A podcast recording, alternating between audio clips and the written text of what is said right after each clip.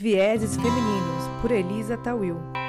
Bem-vindos, bem-vindas a mais uma edição de Vieses Femininos e hoje a conversa vai ser sobre liderança feminina. E aí eu vou explicar como vai funcionar a dinâmica de hoje, porque eu vou fazer um brainstorm aqui de, de como que eu entrei para esses movimentos femininos, como que começou essa, essa minha relação né, com movimentos femininos, com liderança feminina, como que tudo isso foi avançando aí na minha vida e por que hoje eu acho uma causa muito importante relevante. E também é, fica comigo aqui porque eu vou falar sobre é, a possível votação hoje, está previsto para ser, ser votado hoje, né? É, na pauta do CCJ o projeto de lei 1256 do senador Ângelo Coronel, do PSD da Bahia, que revoga a reserva de 30% de vagas para as mulheres. A gente vai falar sobre isso também, da importância desse assunto nas nossas vidas.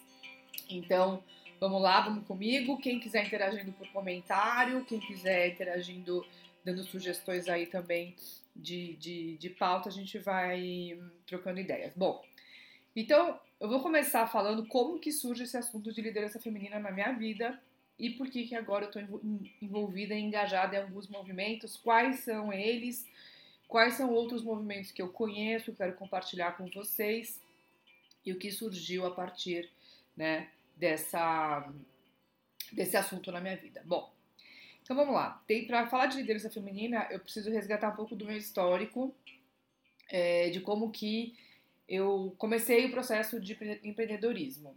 Então, é, no comecinho de 2017, eu ainda trabalhava numa empresa, uma multinacional, da área é, de real estate, que é uma área voltada ao mercado imobiliário, fundos imobiliários e tal. Mas eu estava na empresa no meio de uma crise muito forte do mercado imobiliário e na ocasião, conversando com mais duas pessoas, a gente é, desenhou o um modelo de uma empresa uh, para começar uma carreira solo empreendendo. Então foi feita essa transição, eu saí da empresa, comecei a montar a minha própria empresa com essas duas outras pessoas, que na ocasião eram, eram meus sócios. É, e as coisas não saíram tão bem, os sócios não se mostraram também tão dispostos a seguirem com o plano da empresa. Isso é um capítulo à parte. Mas à medida que o tempo foi passando, eu tive um desgaste muito forte com, com um dos sócios é, num dado momento. E precisou envolver advogados, precisou, enfim, ser realmente uma saída bem traumática. E depois que tudo tinha passado, que a tempestade tinha passado, que toda a jornada do herói, da heroína, todo tipo de jornada tinha acontecido, eu tava almoçando com o meu marido, Mark Tawil, e ele falou: Puxa, você tem que se envolver em alguma causa agora, e eu acredito muito fortemente que você tem que entrar em algum grupo de liderança feminina. Então, primeiro ponto aqui. É, esse, esse alerta para me engajar, entrar em algum grupo de liderança feminina veio do meu marido, do Mark, que olhou tudo aquilo que eu tinha passado é, todas as dificuldades que eu enfrentei. E eu tinha, eu tinha dois sócios, uma, uma mulher e um homem, e enfim, tive problema de, de todas as sortes, de todos os tipos. Mas fui lá, fui continuando, fui batalhando pela, pra, porque eu queria realmente que aquele, que aquele meu projeto né, de empreendedorismo acontecesse. Então o meu marido falou: olha, vai. É, vai, de, em frente a. É, vai buscar esses grupos de liderança feminina, porque eu acredito que isso vai fazer, vai te dar forças agora para você continuar na carreira solo. E eu já estava fazendo uma pesquisa, e eu pesquisei diversos grupos, eu não sabia como entrar num grupo, eu não sabia qual era a burocracia, é, como que você começava, por onde você acessava, se você tinha que ser convidado por alguém. Então eu estava cheia de dúvidas e comecei a pesquisar quais eram os grupos que existiam, quais eram as causas que esses grupos defendiam, para poder saber aonde eu ia me encaixar ali, eu não sabia nada. Então eu comecei a estudar o ONU para Mulheres, o Mulheres do Brasil, é, Até o He for She, se era um movimento que, que era só realmente para os homens, ou se as mulheres também poderiam, como né, veio do, do meu marido essa, essa, essa, esse movimento. Então, realmente, eu fiz um estudo, um panorama ali do que, que existia. Isso eu tô falando de dois anos atrás.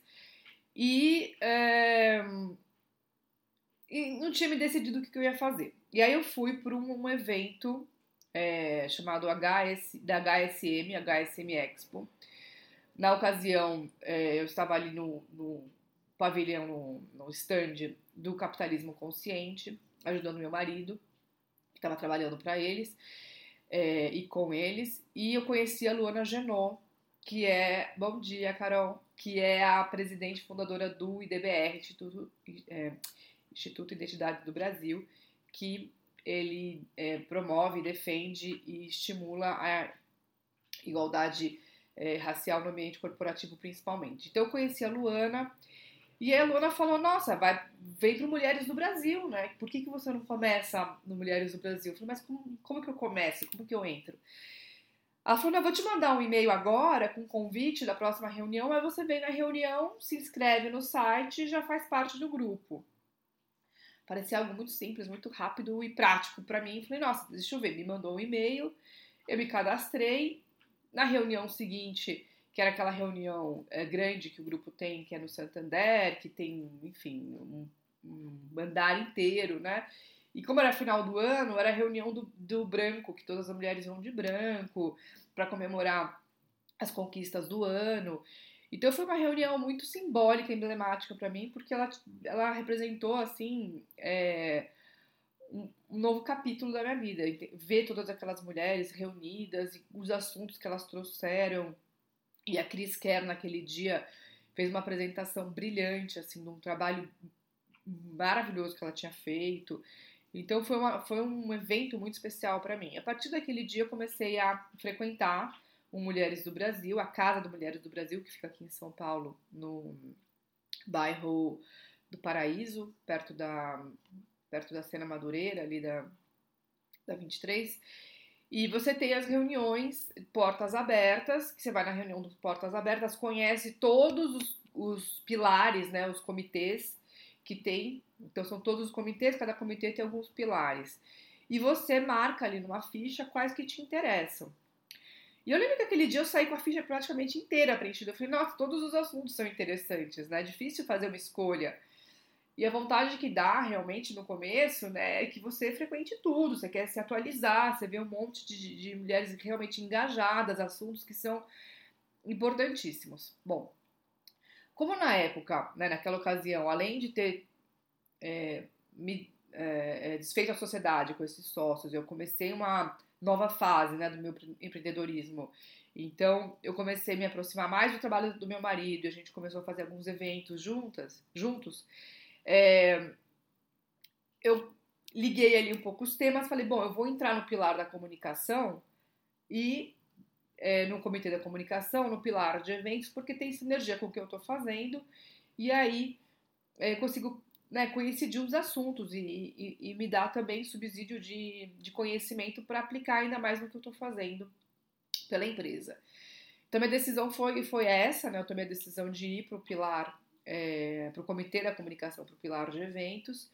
E logo na primeira reunião precisavam de novos líderes do pilar. Na época eu estava é, ainda com, com bastante vontade, né, de, de, de ficar ali me envolvendo mais com o grupo, então me candidatei a ser líder ali do, do Pilar, junto com a Ana e com, com a Cris, e as coisas foram acontecendo. Então, durante o, todo o ano de 2018, é, final de 2017 2018, eu fiquei engajada junto com, com o comitê de comunicação nesse pilar de eventos para organizar melhor, né, ajudar na organização dos eventos da da casa, do Mulheres do Brasil.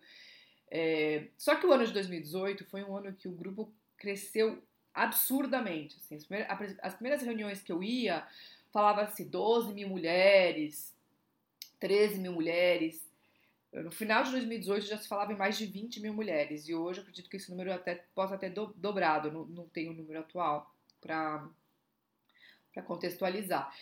Mas de, o que eu quero passar a mensagem é que assim, hoje é um grupo muito, muito grande, muito forte e que tem uma representatividade para o nosso país de muita importância. E eu já vou voltar nesse assunto do Mulheres do Brasil, porque tem a ver com a questão do projeto de lei é, que deve ser votado hoje, a partir das 10 horas, no CCJ, que é um projeto que propõe que termine com a questão dos 30% né, de cotas né, ou de, de é, vagas para mulheres na política. Então, já vou entrar nesse assunto, mas eu quis contextualizar Mulheres do Brasil porque ele vai ter a ver agora quando a gente pegar esse assunto. Bom, então foi assim que eu entrei no Mulheres do Brasil.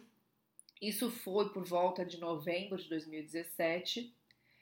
E uh, quando virou o ano, logo na virada do ano para 2018, uma grande amiga minha me ligou e falou: Olha, é, Li, eu estou entrando para um grupo da, de empoderamento e liderança feminina da FISESP, que é a Federação Israelita de São Paulo, e eu, eu indiquei você para fazer parte do grupo, porque eu acho que você tem bastante engajamento, já estava me envolvendo com Mulheres do Brasil, e a Lu que entrou agora também faz parte do Mulheres do Brasil, pode depois acrescentar algum, algum assunto aqui. Então, no começo de 2018, essa minha amiga me indicou e eu passei por uma por uma entrevista com a presidente do, do nosso grupo, a Miriam, querida, e foi uma entrevista assim é, mais é, mais profunda que entrevista de emprego, porque ela quis entender quais eram meus objetivos no grupo, é, quais quais eram minhas ações afirmativas. E eu tinha acabado de começar né, me envolver com mulheres do Brasil, então eu falei muito de desejos e não de realizações. Mas é, a gente entendeu que existia ali né, uma sinergia de vontades e de ações afirmativas. E eu entrei então para esse grupo, que é um grupo já bem mais fechado, é um grupo dentro somente na, na comunidade é, judaica, são, acho que são 25 mulheres, 20 e poucas mulheres, que é o grupo de empoderamento e liderança feminina da FISESP. E esse grupo tem uma agenda é, uma agenda mensal, reuniões também dos, dos, dos outros grupos, é, dos outros projetos que a gente está desenvolvendo. E o resultado do trabalho de 2018 foi um grande evento que nós fizemos no Clube Hebraica, que foi aberto para todas e todos, chamado Mulheres em Ação. Ah, eu tenho a foto aqui, ó. Essa aqui é a foto do, de todas no palco, aqui, ó, toda, todas as mulheres que fizeram o evento acontecer no palco eu guardo aqui no meu escritório, que foi um dia muito importante emblemático aqui do, desse evento. E o evento foi um formato de painéis de debate, é, a gente abordou diversos temas é, importantes, né, como é, a própria questão da mulher na, na política, o combate à violência contra mulheres. Então a gente conseguiu trazer pelo nosso networking, pelo nosso contato, mulheres muito importantes, inclusive a Luiz Helena Trajano, que é a fundadora e a líder do Mulheres do Brasil. Bom, e hoje a gente tem, a gente trabalha com três grandes projetos dentro né, desse, desse grupo do empoderamento e liderança feminina da FISESP. A gente tem um trabalho muito importante de é, combate à violência contra a mulher. A gente tem duas frentes de liderança, uma de liderança jovem e uma de formação em liderança.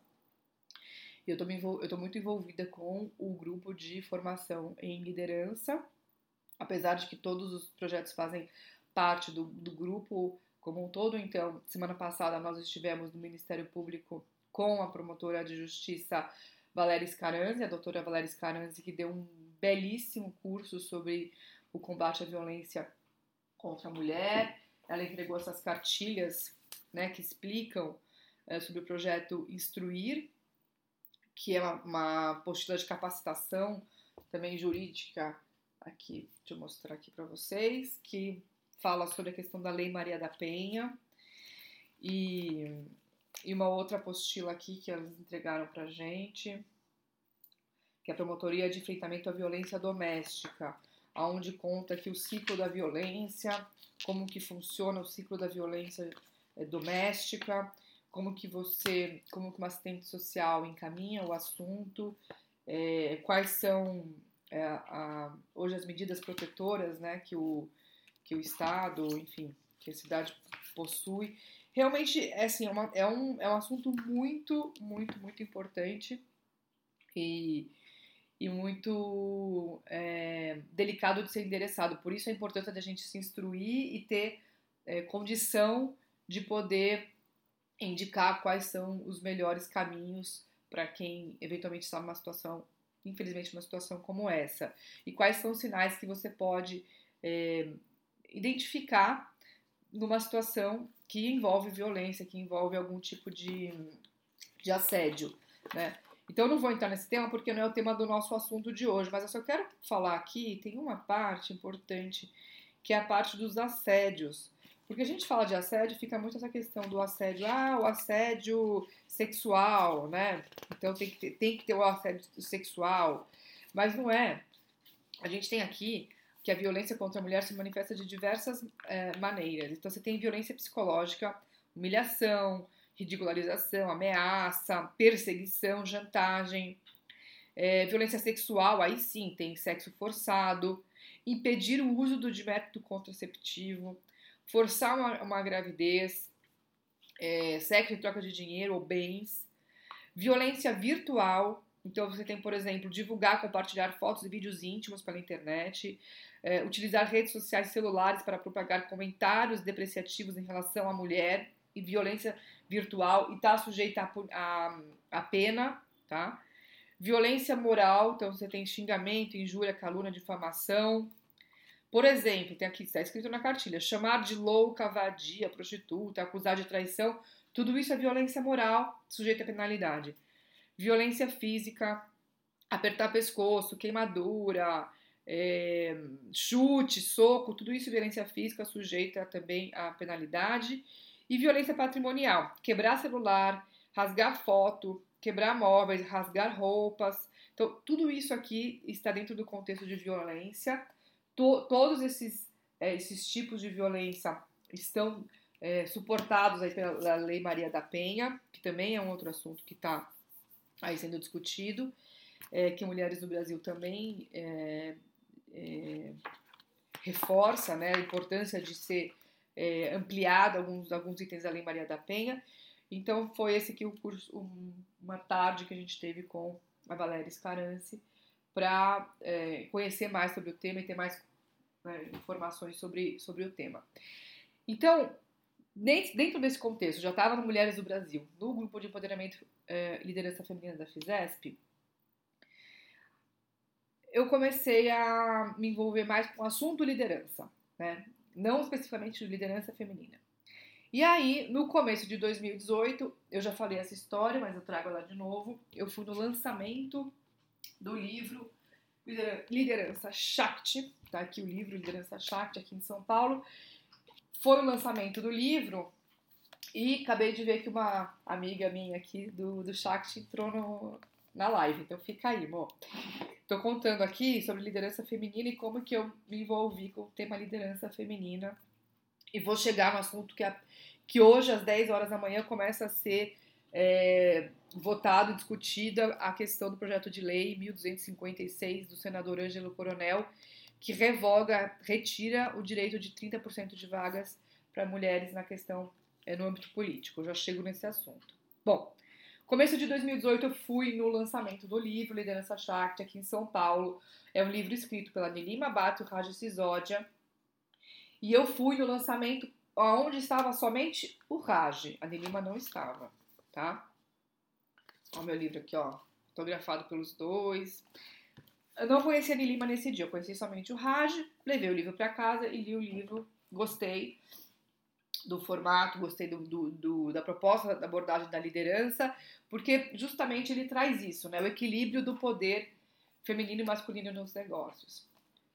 Até então, começo de 2018, eu estava no Mulheres do Brasil, no grupo da FISESP, Agora, eu, eu estava. Quando falava assim, ah, mas você é feminista, eu falava, não, imagina que feminista. Sou feminista, né? Não, não tem nada a ver com feminismo. Então eu tinha um pouco dessa. É, desse, desse olhar até, vai, preconceituoso em relação ao feminismo, e eu mesma também tinha certas reservas em relação a isso. E à medida que eu fui me envolvendo com esse, com esse tema, gostei muito da abordagem do liderança Shakti, porque ele traz esse equilíbrio, né, feminino e masculino, que é uma, é uma linha que eu defendo muito. É... E aí, à medida que o ano foi passando, é, eu fiz os eventos para o meu marido, aqueles que eu estava fazendo já em sinergia, por isso que eu tinha entrado no pilar de, de eventos do, também do Mulheres do Brasil. Em um desses eventos, uma pessoa da plateia, Valéria, falou para mim: Nossa, gostei muito da, da forma como você organizou o evento. Falei, Nossa, mas como que você percebeu que eu organizei o evento? Eu tava ali, né, no backstage, escondidinha. Mas ela gostou muito e pediu pra gente tomar um café, a gente começou a conversar. Ela veio no meu escritório aqui em São Paulo. E dessa conversa surgiu a ideia de fazer um evento para mulheres, né? De novo, meu marido estava lá no escritório nesse dia e a, e, a, e a Valéria conversando comigo e eu pensando, gente, mas como que eu vou, né, fazer uma palestra do Mark, porque ela tá me fazendo, assim, eu não conseguia ainda encaixar o assunto, aí o Mark virou lá no escritório e falou, deixa eu dar uma sugestão, por que vocês duas não fazem uma coisa só para mulheres, né? Nesse, né, nesse assunto que vocês estão falando, melhor eu não entrar. E aí na hora eu pensei, poxa, mas fazer uma coisa só para mulheres, né? Será que isso vai ter apelo ou não? Bom, começava ali o, assim, o embriãozinho do próprio Vieses Femininos, que é o que hoje eu tô gravando esse, esse, esse episódio. E aí, a gente começou a conversar, a gente desenhou uma ideia do que seria um evento, eu falei pra Valéria, eu falei, Valéria, eu não tô muito segura, né, desse assunto. Deixa essa história aqui, eu vou, vou amadurecer ela, vamos ver. Deixa, deixa que eu vou pensar aqui no que, que eu posso fazer em relação a isso.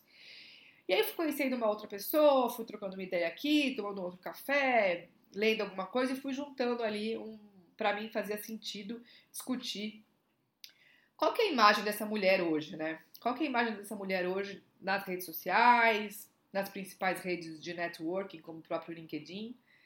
E, e aí é, eu criei então assim um roteiro que para mim poderia fazer sentido para um evento. Ah, vamos discutir a saúde psicológica da mulher. Então a Vivi Parra foi falar sobre a questão da saúde psicológica. Vamos discutir como que é, como que, qual a importância do discurso, da fala, do pitch, né, da mulher no meio de trabalho, numa reunião de negócios e a Juliana Algodoal falou sobre a questão da comunicação e da fala. É, vamos falar sobre a importância da imagem, e 2018 foi um ano de, é, pelo menos eu tive muito contato com o assunto da consultoria de imagem, consultoras de imagem, uma grande amiga minha também estava se formando como consultora de imagem e me, me, me explicou melhor do que, que se tratava. Então, a Amália Lindenberg falou da questão da imagem, né, do, da importância da, da da imagem que você passa no, no âmbito real, né, do âmbito do contato físico. E a própria Valéria, que foi quem tinha tomado aquele café, me dado a ideia de fazer o evento, falou da questão da imagem virtual, como que a gente se mostra né, no ambiente virtual. E aí a Dani Zeidan veio complementar o assunto para falar da diversidade da imagem. Né? A, mulher, a mulher tem imagens diversas, é, sexo, religião, é, mulheres com algum tipo de deficiência, mulheres diversas. Então a gente falou dessa importância da gente também discutir a imagem diversa. E aconteceu esse evento, foi em agosto do ano passado. Foi um evento onde tiveram as cinco mulheres falando sobre essas temáticas que eu acabei de, de mencionar. E depois eu conduzi um painel de debate sobre o tema, e isso foi uma noite, foi muito bacana quem esteve lá conosco. Inclusive, acho que tem, tem o áudio dessa noite está no canal aqui do Viés. É, é antes da primeira edição. Bom, depois do evento ficou aquela sensação de, nossa, e agora, né? Fiz o evento e acabou, faço uma segunda edição, vamos fazer uma segunda edição, as pessoas gostaram, foi super bacana, uma noite gostosa. E o que, que a gente faz agora? E dois dias depois, ia ter, teve né, o debate dos presidenciáveis pelo Mulheres do Brasil. Então, contextualizando tudo que eu contei até agora, como eu era do pilar, né, do, do Comitê Comunicação e do Pilar Eventos, por conta disso, eu estava responsável pelo camarim dos presidenciáveis, porque eu fazia parte desse grupo e a gente estava na, na organização do evento. E foi um evento muito grande, onde eu fiquei responsável por organizar o camarim né, dos presidenciáveis na ocasião do primeiro turno. E então, eu cheguei mais cedo, estava organizando aquele camarim. E o camarim enorme ali, uh, teve, teve, tinha algumas questões que tinham que ser resolvidas e tal, mas um pouco antes de começar o evento, o camarim estava vazio, estava esperando os, os, presidenciáveis chegarem, eu tinha que recebê-los e, e organizar ali a parte do backstage. E entrou a Sônia, é, Sônia Reis, que foi né, uma das fundadoras da Dudalina, que hoje não, faz, não, não está mais no grupo da família. E é, Oi Socorro. E a Sônia e a Chieko Aoki, que é do, do Blue Tree, da, do grupo Blue Tree. E elas começaram a conversar entre elas, estavam conversando sobre assuntos diversos, mas elas sentaram de uma forma ali no camarim que eu fiquei bem numa quina da parede, elas sentaram na minha frente e eu não tinha muito como sair. Então, elas conversaram e eu fiquei lá no camarim, eu, né, de certa forma eu estava ali, responsável por aquele espaço. E elas conversaram e trocaram ideias e falaram de vários assuntos, e eu tava lá quietinha na minha, até que uma hora elas olharam para mim e falaram: Ah, e você? Quem é você? Né? O que, que, você faz aqui no Mulheres do Brasil, né? Qual que, é, qual que é a sua atividade também? Querendo entender o que, que eu fazia fora do Mulheres do Brasil. E aí foi literalmente aquele momento de filme, aquele filme que passa na, na, na sua cabeça, de um, um uma fração de segundo e, é, e você não sabe, assim, como, o que responder. Porque eu falei, nossa, o que eu vou responder para Sônia e para Tieco? Eu tô, eu tô empreendendo, né? Tive uma jornada aí de problemática com sociedade, que não estava já ainda traumatizada com a sociedade, estava me redescobrindo, fazendo os eventos com meu marido, é, fazendo algum, alguns negócios ainda ligados ao mercado imobiliário, mas me questionando, estudando liderança. Tinha acabado de fazer esse evento, e o nome do evento né, foi Vieses Femininos. E aí eu falei, nossa, não, não sei, eu assim, não quero, não quero responder qualquer coisa para elas, mas também não quero falar o que eu estou fazendo hoje, porque eu não vou conseguir representar para elas em uma palavra ou duas exatamente o que eu estou fazendo agora. E aí essa pergunta para mim foi super difícil de responder. E em fração de segundo eu falei para a Sônia e para a Tcheco, eu falei, olha, eu faço podcast para mulheres. Minha intenção é que as mulheres possam, no caminho que elas estão indo trabalhar, indo para o escritório, voltando para o escritório, é, ouvir temas relacionados né, à vida da mulher, a, a, ao ativismo, à liderança feminina e possam se inspirar pelo meu podcast. Foi algo exatamente assim, mas foi algo nessa linha que eu respondi para elas. E a resposta delas foi. Nenhuma. Elas só levantaram assim a sobrancelha e falaram, ah, do tipo, ok. Mas aí eu fiquei super satisfeita com a minha resposta. Eu falei, nossa, respondi algo assim que eu nem sei de onde eu tirei. E, obviamente, eu não tinha nenhum podcast naquele dia. Mas eu passei a noite inteira no Google perguntando, né, perguntando para o Google como fazer um podcast, como gravar um podcast.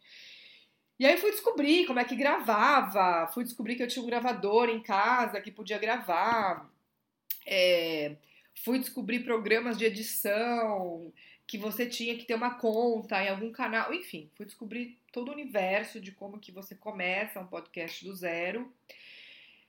E logo entrei em contato com todas as mulheres que tinham participado do evento, né? Viés Femininos, deu a Vivi, a Juliana, a Malha, a Valéria, a Dani, para elas estarem comigo e me darem, assim, pelo menos 30 ou 40 minutos de conteúdo para começar esse, esse canal de, de podcast. Foi aí que tudo começou do Viés Femininos.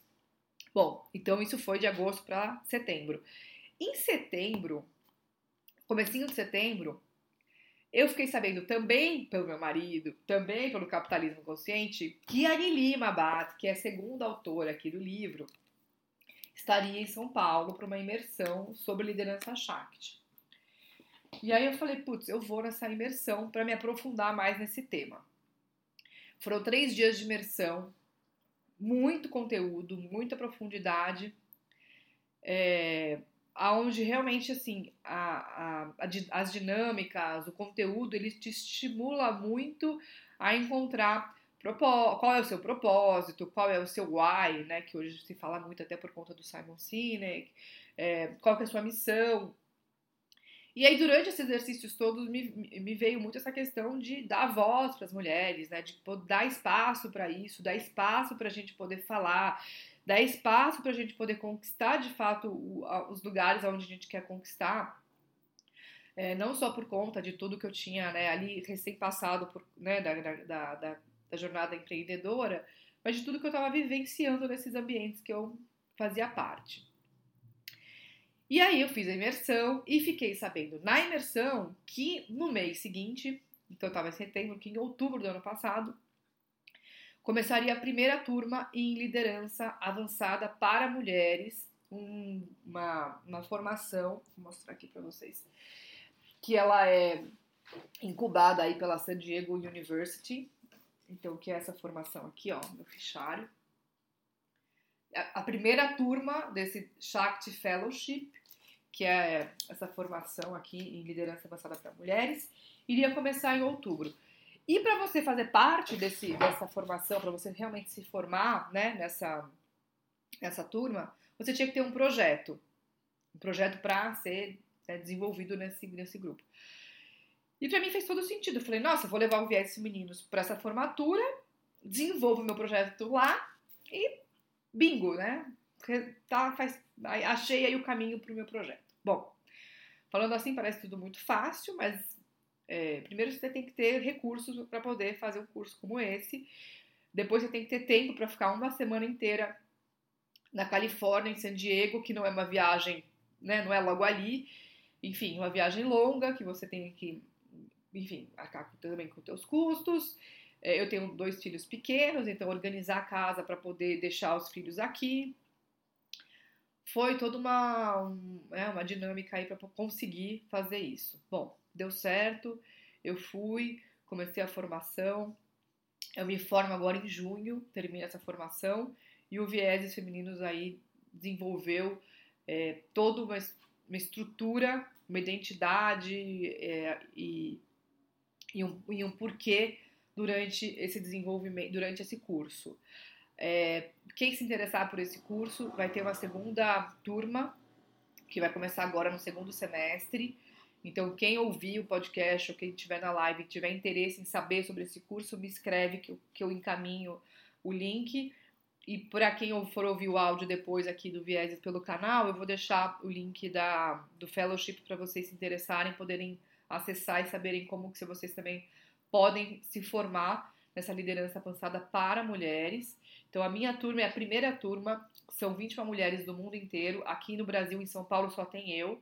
Tem a Priscila em BH e a Luana no, no Sul, mas aqui em São Paulo só eu estou me formando nessa primeira turma desse grupo. Então, realmente é um, é um começo aí de uma, de uma fellowship ligado à liderança Shakti e que tem muito conhecimento não só de liderança, mas de vários atributos importantes hoje para para a gente desenvolver nosso papel na sociedade, como mulheres, como empresárias, como mães, enfim, como é uma visão bem holística da nossa, da nossa atividade. Não tem uma visão segmentada. A gente, vai, a gente é, são diversos temas abordados. Então, eu realmente recomendo para quem estiver procurando aí algum curso, alguma formação. Bom, tudo isso para chegar ao, ao ponto de que qual a importância da liderança feminina hoje, né? E cada um de vocês, cada um de vocês que estiver me escutando, vai ter a sua opinião. Mas eu quero puxar o assunto dessa, desse projeto de lei que deve ser votado hoje, dia 23 de abril de 2019. A Isabela me fala assim: existe algo que você identifica como maior dificuldade para o desenvolvimento da liderança feminina? Isabela, sim, é justamente o que eu vou abordar agora. Tá? A, a grande dificuldade que, que, eu, que eu vejo né, para o desenvolvimento da liderança feminina é justamente os passos para trás que a gente dá. Quais são esses passos para trás? Esse senhor, chamado senador Ângelo Coronel, do PSD da Bahia, que tem um projeto de lei, o projeto de lei número 1256 de 2019, que deve ser votado hoje, que revoga, né, que extingue a reserva de 30% de vaga a um mesmo sexo, ou seja, para as mulheres, né, para o gênero feminino na candidatura proporcional. O que, que eu quero dizer com isso? é, eu realmente entendo o projeto de lei dele, porque o que acontece é que ele até justifica aqui, ele justifica que a motivação do seu projeto de lei para o fim dessas cotas das mulheres na questão da política, é, que, que, que, assegura esse percentual mínimo de 30% de, da candidatura feminina, é porque essas candidaturas, olha, olha o pensamento, essas candidaturas seriam candidaturas laranja, ou seja, não haveria investimento real para que as candidatas sejam eleitas. Segundo o senador, não se mostra razoável limitar a autonomia partidária por conta dessa política afirmativa, tá? E ele revoga aí o artigo sobre cotas das eleições, que é, é uma lei de 1997, a lei 9504, ok? E é, eu tô lendo isso aqui do site do Senado, tá, gente? Se vocês digitarem lá, site do Senado, vocês vão ver o que eu, o, o que eu tô lendo. Eu até coloco o link depois para vocês terem acesso. O que, que eu acho, Isabela, te respondendo a tua pergunta? O problema são, é, é, é a gente voltar para trás aquilo que a gente já conquistou. Então vamos lá, vamos dividir essa notícia por partes. 30% de candidatura feminina. Aí, independentemente de ser política, independentemente de ser empresa, de ser entidade, qualquer instituição, qualquer coletivo de pessoas, qual a importância de ter pelo menos 30%? Por que esse número mágico 30%? Não é um número mágico. Esse número já foi comprovado é por pesquisas que é o mínimo necessário para você ter uma opinião, né, para você ter uma, uma voz é, afirmativa ou uma voz que possa compor aí uma opinião relevante para gerar uma, uma voz de, de, de contraponto dentro de um coletivo. Então, 30% está justificado aí, por que, que esse número? Porque não é 25, 27, 31, 32, 40, porque esses 30%. Tá? Depois eu faço menção a essa pesquisa e deixo no, no, no link do, do, do áudio original aqui. Muito bem. Depois, vamos discutir cota? É importante cota? Não é importante cota? Se a gente não tiver uma medida afirmativa como essa, no caso essa lei, que nos coloca um mínimo de 30%, quanto tempo vocês acham que vai demorar para a gente atingir esse número? No flow, no fluxo natural das coisas. Eu não tenho esse número, mas eu garanto que vão ser pelo menos centenas de anos, né? Se a gente entender que a mulher teve a sua, a, a, conquistou condição de voto em 1932, e aí falando que se eu pegar aqui a cartilha de combate aqui à violência contra a mulher que eu tive na semana passada na, na promotoria aqui no Ministério Público de São Paulo e que o estupro virou entrou como um ato a ser combatido pela lei, o estupro, né? Realmente entrou como, como, como um, uma ação a ser julgada como lei, como crime, somente no ano passado, né? Então, assim, vamos começar a contextualizar isso numa escala de tempo. Então, a gente vai entender que a gente precisa realmente de ações afirmativas. E aí vem esse senhor, esse senador, e coloca essa opinião dele. E eu entendo a opinião dele, porque eu também entendo que existem muitas mulheres que não têm capacidade nenhuma de governar e estão governando hoje, estão hoje com voz é, ativa no nosso país. Agora, isso não justifica que os 30%, é, o percentual mínimo que nós já conquistamos, seja, tenha que ser extinto. Então vamos entender uma coisa. É aquela lógica aristotélica, né? Ah, então se tem mulheres laranja e mulheres incompetentes, extingue o percentual mínimo e tá tudo resolvido. Não tem como. Assim, é, é uma lógica, gente, que, que é uma ilógica. É uma, é, uma, é, uma, é uma questão irracional da gente pensar. O que a gente tem que fazer, e daí a importância da liderança feminina, a importância da gente se formar, da gente se instruir, da gente se engajar em movimentos, da gente ter conhecimento, da gente se envolver mais em coletivos femininos que discutam temas relevantes é precisamos preencher esses espaços, sejam esses espaços na política, em entidades, em empresas, na tua casa, aonde você estiver. com mulheres preparadas e com mulheres que tenham qualidade de poder defender aquele espaço. Primeiro ponto, tá?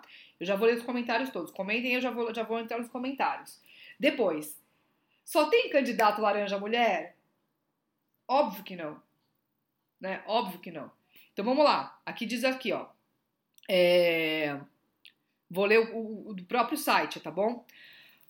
Então a gente tem hoje uma disputa, vai, lá no CCJ, que é o Ângelo Coronel, do PSD da Bahia, querendo tirar tirar essa oportunidade das mulheres terem 30% aí de espaço. O relatório contrário é do senador Fabiano Contarato, da Rede do Espírito Santo. Então, a partido dele é a Rede e ele é do Espírito Santo, tá bom? E aí, ele diz o seguinte: apesar da boa intenção de evitar fraudes, quer dizer, a mesma opinião que eu tenho. Ângelo Coronel, eu sei que você quer evitar fraudes, retirando os 30% das mulheres. Gente, ninguém quer candidato laranja, ninguém quer candidata laranja, né? O projeto atenta contra a mais importante conquista das mulheres desde o direito de voto, desde o direito ao voto estabelecido em 1932, que eu acabei de falar. Segundo o parlamentar Contarato, cota é uma ação afirmativa, tá? Isso que é importante entender. Cota é uma ação afirmativa e já foi declarada constitucional pelo Supremo Tribunal Federal e deve ser mantida e até mesmo ampliada. Veja, o Contarato ele quer ampliar os 30%. Então, com, em contraponto ao texto, o relator apresentou uma proposta, que é a PL 1984 deste ano, 2019, que torna paritária a distribuição das candidaturas entre os gêneros, elevando o percentual mínimo para 50%. Ou seja, o, a, a, o relatório, o, o, o relatório contrário a essa medida quer ampliar de 30% para 50%, que é a questão da equidade. Né? Vamos, vamos tirar a questão da igualdade, mas equidade. Da gente poder ter o quê? O equilíbrio do poder feminino e masculino nos negócios. Parênteses. O livro não é sobre gênero, o livro é sobre forças, tá? Eu só quis pegar esse gancho, mas assim, vamos dividir gênero de forças de características. Então, o livro ele não vai falar sobre equilíbrio de gênero, ele já vai falar sobre equilíbrio de forças. Agora, o que é importante a gente trazer para essa pauta, para essa temática, é que a gente não pode dar um passo para trás. Então, a gente tem que estar tá bem assim, antenado no que está acontecendo em relação à liderança feminina. Então, vou fazer um gancho aqui só para falar de tudo que eu comentei nesse, nesse episódio. Já vou ler os, os comentários. Fica aí que eu já vou entrar nos comentários. Primeiro, qual a importância de você se envolver em algum movimento feminino? Você ter acesso a esse tipo de debate, você saber o que está sendo discutido e você começar a ter subsídio de informação, de conteúdo, para poder você, enquanto mulher, ocupar um espaço da sociedade que seja 30%, 50%, independentemente do percentual. Você pode ser a única mulher na sala.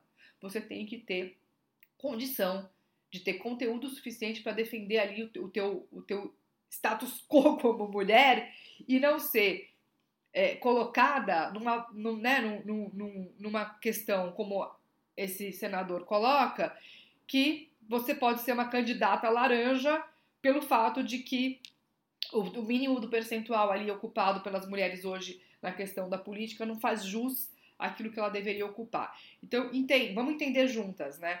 É, a importância da gente realmente combater esse tipo de infelizmente, ainda hoje, em 2019, esse tipo de, de entendimento.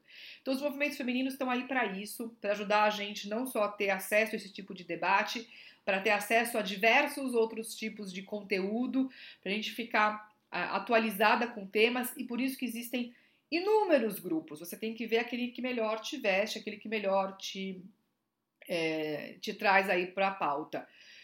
Pensando nisso, a Maria Olivia Machado, a Juliana Ribeiro e eu, a gente criou, e aqui tem no Instagram já, a gente começou a fazer no Instagram, um, um espaço chamado Mulheres pelas Mulheres. Qual é a nossa intenção? Mostrar para vocês quais são os inúmeros grupos que a gente está conhecendo, porque você tem diversos, você tem Mulheres do Varejo, você tem o Mulheres do Brasil, como eu citei agora, você tem o Fem, é, Female Fe, Feminus, que é um, um grupo só para mulheres da economia, Sovina, as mulheres que investem. Aqui, olha. Alô Meninas, que é da minha amiga aqui, a Mônica Martins, que me deu essa caneca que eu tomo meu café todo dia. Entrevistei também ela para mulheres, é, pro viés femininos. Então, assim, você tem diversos movimentos. Precisa fazer parte de todos? Não. É bom fazer parte de um? É bom. Pelo menos você vai ficar sabendo do que está acontecendo, você vai se envolver com outras causas, você vai ter algum tipo de é, engajamento pela causa da liderança feminina. Bom, com isso eu vou encerrar aqui o meu, o meu, o meu assunto de hoje, vou ler os comentários. Peço que vocês acompanhem comigo aí o avanço, é, né, espero que o avanço do relatório contrário do senador Fabiano Contarato, da rede do Espírito Santo, para que a gente consiga não só manter os 30%, mas ampliar. Então, é o que é importante? A minha mensagem: precisamos é, lutar né, e manter o espaço conquistado até hoje. Vocês gostariam de ter o poder, ter o poder de voto é, é, é retirado? Né? Ah, a mulher não pode mais votar? Tenho certeza que não. Então, assim, o que a mulher conquistou até hoje nesse espaço a gente tem que lutar para que ele continue. E aí vem o trabalho em paralelo, conjunto, de que precisamos ter umas mulheres capazes e competentes para ocupar esse espaço. Né? A gente tem exemplos na política, infelizmente, que fica discutindo se é rosa ou se é azul, mas assim, é, isso daí é, é o que a gente não pode dar voz. Gente, por isso que assim, não fica postando coisa. Por que vocês não pegam exemplo de mulheres que realmente fazem algo para a política e posta coisa de gente que faz algo pela política? Então, assim, a minha mensagem é: vamos dar voz, vamos ajudar nas nossas redes sociais a trazer a luz, a dar mais voz, a dar mais volume para mulheres que fazem coisas bacanas. E a gente vai começar a mostrar que sim, é importante ter os 30%, que é muito bom ter, além de 30, ter 50%. Então a gente começa a dar mais impulso, a dar mais voz para quem precisa ser ouvido, não para quem não precisa ser ouvido. Quem não precisa ser ouvido, simplesmente não, não, não, não motiva mais. Então, você recebeu uma piadinha no WhatsApp, você recebe todo dia piadinha no WhatsApp, não passa pra frente. Deleta, esquece. Passa pra frente aquilo que for bacana, aquilo que for legal, né? Que te ajuda, que engrandece o papel da mulher em posições de liderança. Minha mensagem final, vou ler comentários, começando aqui pelo Vieses. Por que as mulheres. Fátima Bezerra. Por que as mulheres ainda se candidatam tão pouco a cargos públicos, na sua opinião? Boa pergunta, Fátima. Porque na minha, na minha, na minha visão, é, é um processo que a gente tem que começar da base. Então, assim, vamos pensar numa escala de valor aí. Precisamos ter mais mulheres em cargos políticos? Sim. Da onde vêm essas mulheres? Como elas se formam para poderem ter mais acesso a cargos políticos? Vamos, vamos fazer aqui uma, uma, um exercício? Será que a gente tem suficientemente mulheres formadas até em questão é, empresarial? Né? Tem, temos mulheres em, em níveis de liderança em empresas que possam se sentir motivadas a cargos políticos? Pensa comigo. Acredito que não.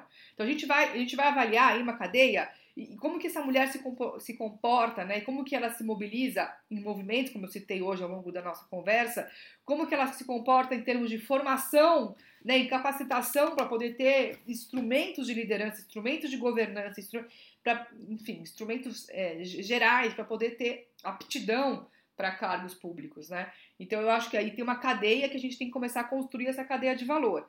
Desde a base, desde o começo, a importância de a gente trabalhar com lideranças jovens, a importância de a gente discutir o papel da mulher desde o começo, até ela chegar numa fase adulta e capaz e competente e informada para poder atingir esses cargos públicos. Então, na minha opinião, a gente tem que começar uma, uma construção de uma cadeia de valor que demora, né? De novo, a questão da educação, ela demora muito tempo para isso. Então a gente precisa construir isso desde, desde a base, e é por isso que eu acho que ainda tem poucas mulheres, tá? É, me, me dá um ok aqui se você achou que eu te respondi a tua pergunta. Vamos voltar aqui pro meu, pro meu, pro meu, pro meu, pro meu. É, Isabela Poli, existe algo que identifica? Já falei dessa pergunta, vamos ver. Fabiana, Teve uma candidata laranja na última eleição. Usaram o dinheiro da campanha dela para um candidato a presidente. A mulher deve dar valor a tudo que conquistou, não se deixando ser usada. Perfeito, perfeito, Fabiana. Mas aí você tem que entender o teu papel, né? Você tem que ter condição. Aí, Fabiana, você tem uma sacada genial. Porque assim, qual que é a importância da gente trabalhar autoliderança, autoconhecimento? né? De ter eh, esses tipos de conteúdo onde você entende o seu papel, não só na política, na empresa, na entidade, na sociedade, na família, o seu papel no mundo. Justamente quando acontece algo, algo como essa situação que você citou, você saber uh, o que está sendo feito com você, né? Ter uma, uma, um olhar, uma visão consciente do que está acontecendo. Esse nível de consciência, ele está ligado diretamente com autoconhecimento, esse despertar da consciência. Eu tenho edições aqui do Vieses que eu falei com Gustavo Tanaka sobre o despertar da consciência. Aqui, ó. Ui, deixa eu pegar o livro dele. 11 dias de despertar e depois de despertar. Então, a importância de você realmente ter uma consciência do que está acontecendo. Porque se não acontece isso com você, você nem percebe. Entende? Então você tem que ter esse trabalho, esse trabalho é importante. Ou você percebe o que está acontecendo, mas você reage. Agora, não se deixa ser usado como laranja, né? A Ju Moura, até porque tem muitos homens laranjas incompetentes, sem dúvida. A laranja não é só mulher, tem homens e muitos homens também. Ou seja, é inconstitucional. Eu acredito que essa medida é inconstitucional, né? Eu espero que hoje ela caia. Eu estou fazendo meus votos aqui para que ela caia. E vamos acompanhar para ver como que isso, como que isso evolui, como que a gente pode também dar voz para que isso não aconteça. Fabiana, as candidatas mulheres deveriam ser exatamente isso, mulheres pelas mulheres, não apenas pelo seu propósito e interesse deixarem de ser usadas não só dinheiro. Exato, a gente precisa começar a entender que as trocas, é, elas não são trocas só por dinheiro, né? Existe uma, uma troca muito maior. Inclusive, eu gravei ontem uma edição do Vieses que vai para o ar na semana que vem, onde a gente fala sobre liderança no voluntariado, a importância do voluntariado, qual que é a troca que existe no voluntariado. Ju Moura. Mas é aquela que a Neívia Justa sempre questiona. Será que não tem uma, não tem mulher capacitada ou essa mulher não tem voz e tem obstáculos institucionalizados que a impedem de ter voz? Ju, eu acho que hoje é tudo isso. Não dá pra você falar assim, é isso ou é aquilo. Então, assim, Será que não tem mulher capacitada? Eu tenho certeza que tem. Vocês todas que estão aqui comigo são capacitadas, né? É... Essa mulher não tem voz? Não tem voz, gente. Assim, se a gente não consegue atingir nem os 30%, né? Se dentro dos 30%, que é o mínimo para você ter voz, justificado por pesquisas científicas, você tem laranjas, ou seja, que não tem voz, como é que você vai ter voz se você não atingiu nem os 30%? entendeu? A, a, matemática da coisa, você não consegue atingir. É, e tem obstáculos institucionalizados que impedem de ter voto? Sim, tá aqui. O obstáculo institucionalizado é você querer tirar o mínimo já garantido. Então, é tudo isso ao mesmo tempo, Ju. Por isso que a gente não consegue falar ah, é uma coisa. Não é uma coisa, são diversas coisas. Então a gente tem que aí fazer um trabalho é, frente a essas diversas coisas e ver aonde a gente pode se engajar. Dá uma ansiedade, dá uma angústia, porque você quer fazer tudo ao mesmo tempo. Eu quero ir agora para Brasília poder falar pro cara, querido, isso aqui não faz sentido. Dá, mas a gente não pode, a gente não consegue fazer tudo. A gente tem, a gente tem que escolher é, né, e começar a se engajar naquilo que a gente consegue, naquilo que está também ao nosso alcance. Agora, o que eu penso, e é a minha visão, a minha visão, Elisa, é que a gente tem que pelo menos fazer algo, alguma coisa, tá? Pequenininha. Mas se todo mundo fizer um pequenininho um pedacinho, a gente consegue fazer algo grande. Fátima, concordo, mas já temos aí algumas deputadas jovens, como a Tabata Moral, que tem se mostrado bem preparada. Concordo, exatamente. Então, Fátima, aqui, mensagem para a gente finalizar a edição de hoje e esse bate-papo que foi ótimo. Por que não compartilhar uma coisa bacana da Tabata Amaral ao invés de ficar discutindo o rosa e o azul, né? Então, assim, é esse tipo de coisa que a gente tem que impulsionar. Meu, meu convite é: vamos passar a impulsionar atividades afirmativas, atividades bacanas nas nossas redes, para que a gente possa justamente dar voz para deputadas jovens e bem preparadas como a Tabata Amaral e, e, e colocações que são é, é, que mostram que e sim existem mulheres competentes. Teve até outro dia um vídeo que eu estava assistindo, eu não vou lembrar agora o nome, mas era alguma deputada super despreparada, péssima para discutir a questão da causa indígena e tal. E aí veio a líder da Sônia. Ai, gente, eu já vou lembrar, depois eu coloco aqui no, no nos comentários. Uma líder, a líder da da causa indígena chama Sônia. Vou ver se eu consigo achar aqui.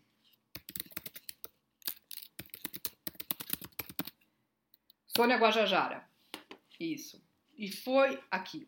Ah, já achei, ó. Desmonta o preconceito da senadora. Ó. Isso aqui vale a pena assistir, gente.